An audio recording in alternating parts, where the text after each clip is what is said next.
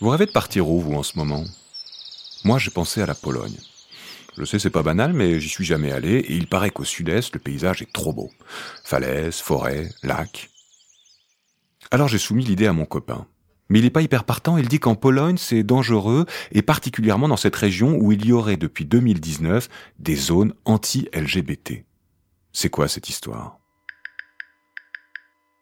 On l'appelle l'Atlas de la haine. C'est une carte de la Pologne sur laquelle près d'un quart du pays apparaît en rouge. Ce sont les zones officiellement hostiles aux personnes homosexuelles. Sur cette carte, réalisée par des militants polonais, ça donne une tache rouge, une tache rouge au cœur de l'Europe. Manifestations réprimées, militantes emprisonnées, agressions physiques, propos homophobes tenus en public par des responsables politiques. C'est pas possible. En 2021, au cœur de l'Union européenne, on aurait le droit de faire ça? Heureusement, je ne suis pas le seul à être scandalisé.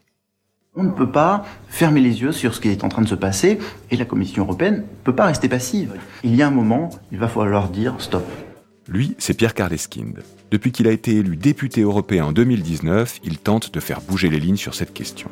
Sa dernière idée Prendre le contre-pied de la Pologne. Il veut que le Parlement européen déclare officiellement l'Europe comme une zone de liberté pour les personnes LGBT.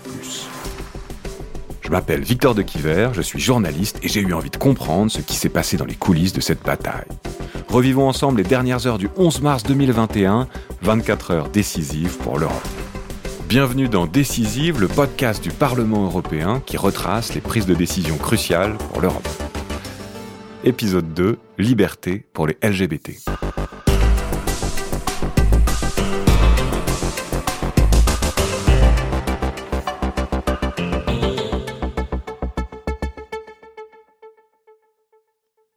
Mars, 17h12, Bruxelles. En séance plénière du Parlement européen, la députée verte Terry Reinke s'avance au pupitre. Cette Allemande de 34 ans est connue pour les combats qu'elle mène auprès des femmes et des personnes LGBT+. Elle aussi pense que le texte proposé par Pierre Karleskind est un progrès. Alors, elle tente de rassembler les troupes. Cette déclaration doit être un signal, un signal pour la communauté partout en Europe. Et oui, nous pouvons le faire. Nous pouvons faire de l'Europe une zone de liberté pour les personnes LGBTQI. Certains pensaient que cette question n'en était plus une. L'homosexualité a été légalisée dans tous les pays d'Europe. Certains ont même ouvert le mariage et l'adoption aux couples gays et lesbiens. Et pourtant, rien n'est jamais acquis. En témoignent les vives oppositions au mariage gay, à la PMA, les faits divers sordides, ici une agression homophobe, là une attaque transphobe. Aujourd'hui en Europe, des gens meurent encore à cause de leur orientation sexuelle. Et voilà qu'en Pologne, on décrète des zones sans idéologie LGBT. Pire encore, la Pologne n'est pas un cas isolé. Plus au sud, il y a un autre pays qui inquiète particulièrement la députée verte Gwendoline Delbos-Corfield, c'est la Hongrie. Depuis un an et demi, ça a pris une tournure beaucoup plus difficile. Ils ont profité de la crise sanitaire et de, la situation d'urgence, de l'état d'urgence qu'ils ont mis en place pour euh, changer leurs lois et leur constitution. Alors tout ça est bien légal? Déclarer euh, qu'une zone est sans LGBT, effectivement, peut-être paradoxalement, et cela peut nous choquer, euh, ça n'est pas illégal. Comprenez, ils n'interdisent pas directement les personnes trans ou homosexuelles, ils interdisent leur soi-disant idéologie. Dans les faits, ça autorise par exemple les magasins à refuser des personnes qui exhiberaient leur homosexualité. La parole homophobe s'est de fait libérée dans l'espace public comme politique, et pourtant, d'après Gwendoline Delbos-Corfield, la population polonaise n'est pas plus homophobe qu'ailleurs quand euh, les Polonais sont interrogés à travers des sondages, euh, les Polonais ne sont pas plus homophobes que d'autres populations européennes du tout.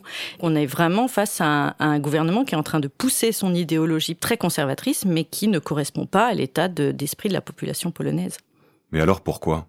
Dans le jeu politique, dans les moments où ça va pas très bien, ce qui est le cas pour le parti au pouvoir en Pologne, il y a toujours euh, une volonté des populistes de se recentrer sur un certain nombre de valeurs. Les valeurs sur lesquelles les populistes se recentrent assez facilement, eh bien c'est euh, euh, l'exclusion de l'autre, de celui qui est différent. Pour faire taire une population, il faut, euh, il faut donner le sentiment que l'autorité qu'on met en place, elle se justifie parce qu'il y a des menaces. Donc on crée des menaces. Résultat, l'état de droit se détériore dans plusieurs États membres.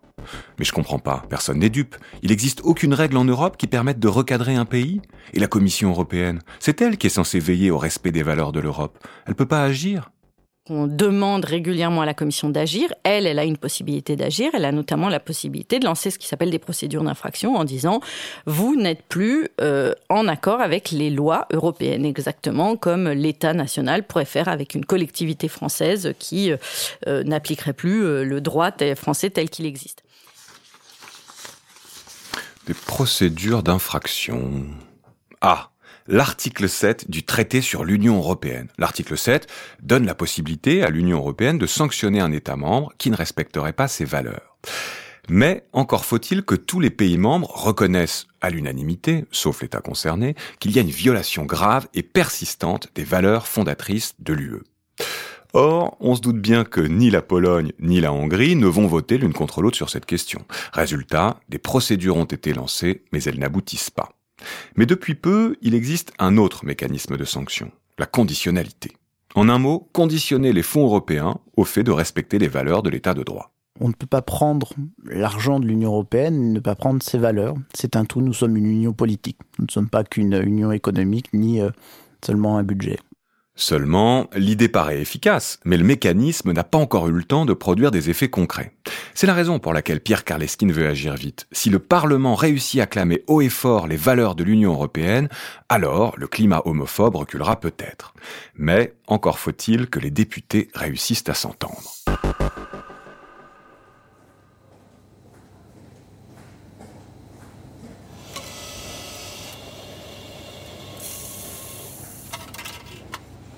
10 mars, 17h30, Bruxelles. Adossé à la machine à café du Parlement, Pierre repense au long travail qu'il a mené ces derniers mois. Il y a eu sa collègue Sofia Enveld qui lui a inspiré l'idée, il y a eu les rendez-vous avec des ONG polonaises, le secrétaire d'État français Clément Beaune, et surtout, il y a eu le travail pour convaincre les autres députés du bienfait de sa démarche. Parce que ce que je ne vous ai pas dit, c'est que Pierre est un député centriste du groupe Renew Europe. Et avec 98 sièges sur 705, ils sont loin d'être majoritaires dans l'hémicycle. Alors, pour que sa résolution passe, il faut que d'autres groupes acceptent de voter son projet. Veux dire, y aura-t-il réticence à porter euh, un tel sujet porté euh, par un, membre euh, du groupe Renew? En janvier, Pierre Karleskin commence par aller voir les groupes les plus à gauche. La gauche, se dit-il, est réputée ouverte sur les questions des droits des minorités. Je prends mon téléphone, mes assistants prennent leur téléphone, mes collègues du groupe appellent aussi leur connaissance dans les autres, les autres groupes politiques je me tourne vers l'intergroupe LGBT du Parlement européen, qui est coprésidé euh, par euh, ma collègue verte Terry Renke et euh, mon collègue social-démocrate Marc Angel. Et ils acceptent. Pareil pour Gwendoline Delbos-Corfield.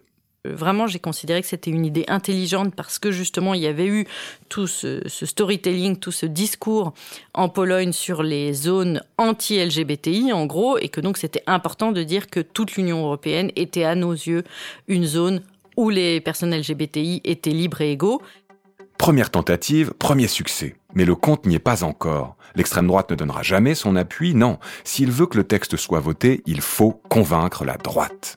Avec 175 députés, le groupe PPE est le plus puissant du Parlement. Et la droite traditionnelle est souvent frileuse sur ces questions-là. C'est à ce moment-là que j'appelle euh, ma collègue Rosa Thun, qui est euh, une collègue du PPE en, Pologne, et avec laquelle euh, j'échange très longuement sur l'état d'esprit de la société polonaise. Et je découvre alors une femme qui a une histoire, une histoire qui est celle de la Pologne, qui essaye aussi de se battre pour sa liberté. Dans les années 80, Rosa Thun s'est battue aux côtés des syndicats Solidarnosc contre le régime communiste. Et si elle est de droite, elle n'appartient pas au parti au pouvoir en Pologne, le parti Droit et Justice. Il y a donc une carte à jouer, d'autant que sa voix compte. La parole qu'elle a, y compris au sein de son groupe, euh, est importante et porte. Et elle porte aussi parce que, euh, élue euh, polonaise, elle combat aussi les dérives du parti au pouvoir en Pologne. Et lorsque la conversation est sur le point de s'achever, Rosa Thun donne son accord. Et elle me dit en même temps, euh, je veux en parler aussi au sein euh, du Parti populaire européen, parce que nous ne pouvons pas rester en retard euh, sur ces sujets-là. C'est à ce moment-là que Pierre Karleskin comprend qu'il vient de convaincre une alliée extrêmement efficace pour la suite. Rosa Thun s'engage à convaincre le chef du groupe de droite, le PPE. Mais maintenant qu'il y a une majorité de principe, il va falloir rédiger la résolution. Mettre la gauche, les centristes et la droite autour d'une table pour écrire un texte qui convienne à tout le monde. Pas facile. D'autant que le temps presse. Du côté des Verts, on veut aller le plus loin possible. Nommer tous les États où les droits des LGBT+, pourraient être menacés. Mais la droite refuse. C'était difficile de citer la Bulgarie, euh, parce qu'ils souhaitaient pas euh, euh, décrédibiliser le travail fait par le gouvernement bulgare. Autre point d'achoppement, les liens entre les minorités et la police. Les Verts poussent pour que cet aspect du débat ne soit pas oublié. Nous, on a soutenu un amendement pour dire qu'il y avait aussi des violences à l'égard des populations LGBTI qui venaient de la police et qu'il fallait aussi mettre un terme à ces violences policières spécifiquement ciblées sur les personnes LGBTI. Et cette fois, ça passe. La résolution est prête, chaque mot est pesé mais l'extrême droite prépare sa revanche.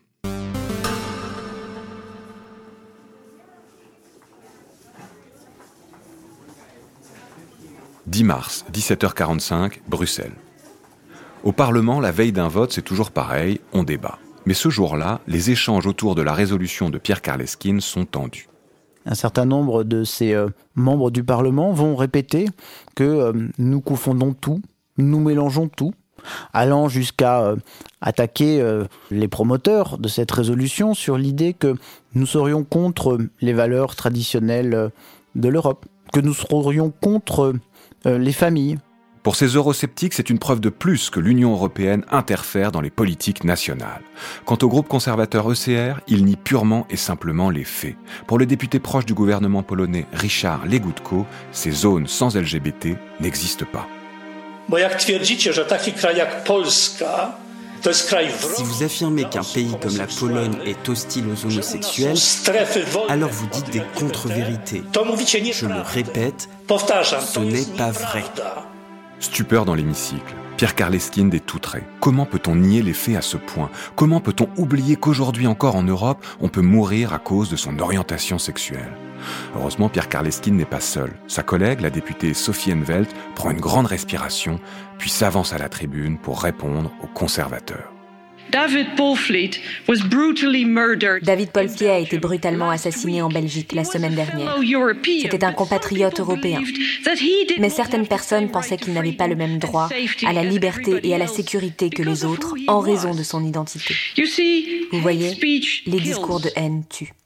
Et si les discours de haine tuent, les discours bienveillants, eux, doivent pouvoir aider les citoyens. C'est tout le pari de Pierre Karleskind. C'est un message clair et puissant au gouvernement que le Parlement européen ne tolérera plus les dangereuses et mortifères rhétoriques qui s'en prennent à la liberté de millions, millions de citoyens d'être qui ils sont, d'aimer, de fonder une famille.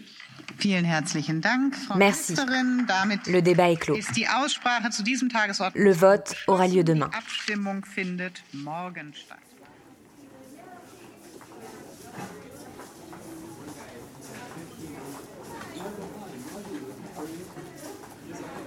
11 mars, 13h03, Bruxelles. C'est le jour du vote. Pierre Karleskin fait les 100 pas dans les couloirs du Parlement. Il ressasse les débats de la veille, mais il y croit. Dans l'hémicycle, la vice-présidente appelle les députés à voter. Le vote, euh, depuis euh, la crise Covid, eh bien, il se, fait, euh, il se fait en ligne via une application et un bulletin de vote que nous imprimons et que, que nous signons pour assurer la véracité. Les jeux sont faits, rien ne va plus. Pierre Karleskin va retenir sa respiration pendant plus de trois heures quand soudain... Au moment du résultat du vote, je suis dans, mon bureau et je regarde un écran où s'affiche 492, 141, 46. Avec 492 voix pour, 141 contre et 46 abstentions, sa résolution est largement adoptée. L'Europe devient la première zone de liberté au monde pour les personnes LGBT+. Le Parlement européen a réagi en déclarant symboliquement l'Union zone de liberté LGBTIQ. La résolution, toute symbolique, a été adoptée à une large majorité. Depuis Bruxelles, Lionel Julia. Avec cette action aujourd'hui, on veut soutenir la communauté LGBT dans l'Union nous réaffirmons eh euh, la liberté comme valeur fondamentale de l'Union européenne.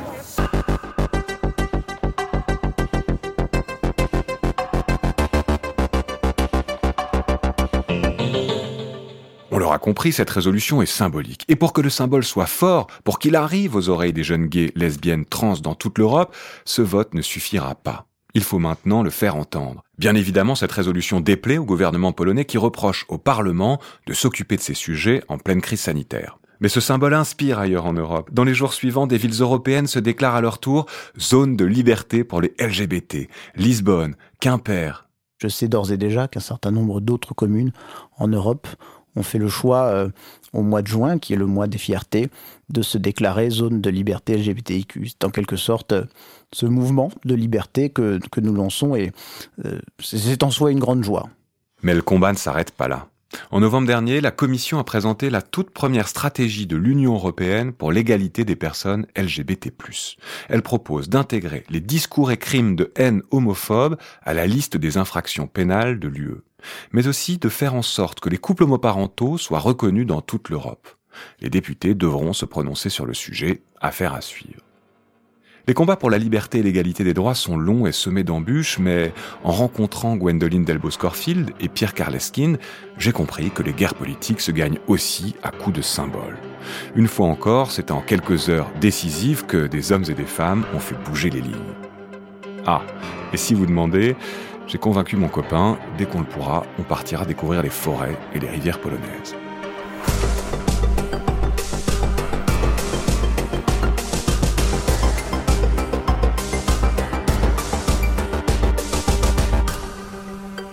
Décisive, un podcast produit par Bababam pour le Bureau en France du Parlement européen, préparé avec Quentin Tenot et présenté par Victor de Quiver.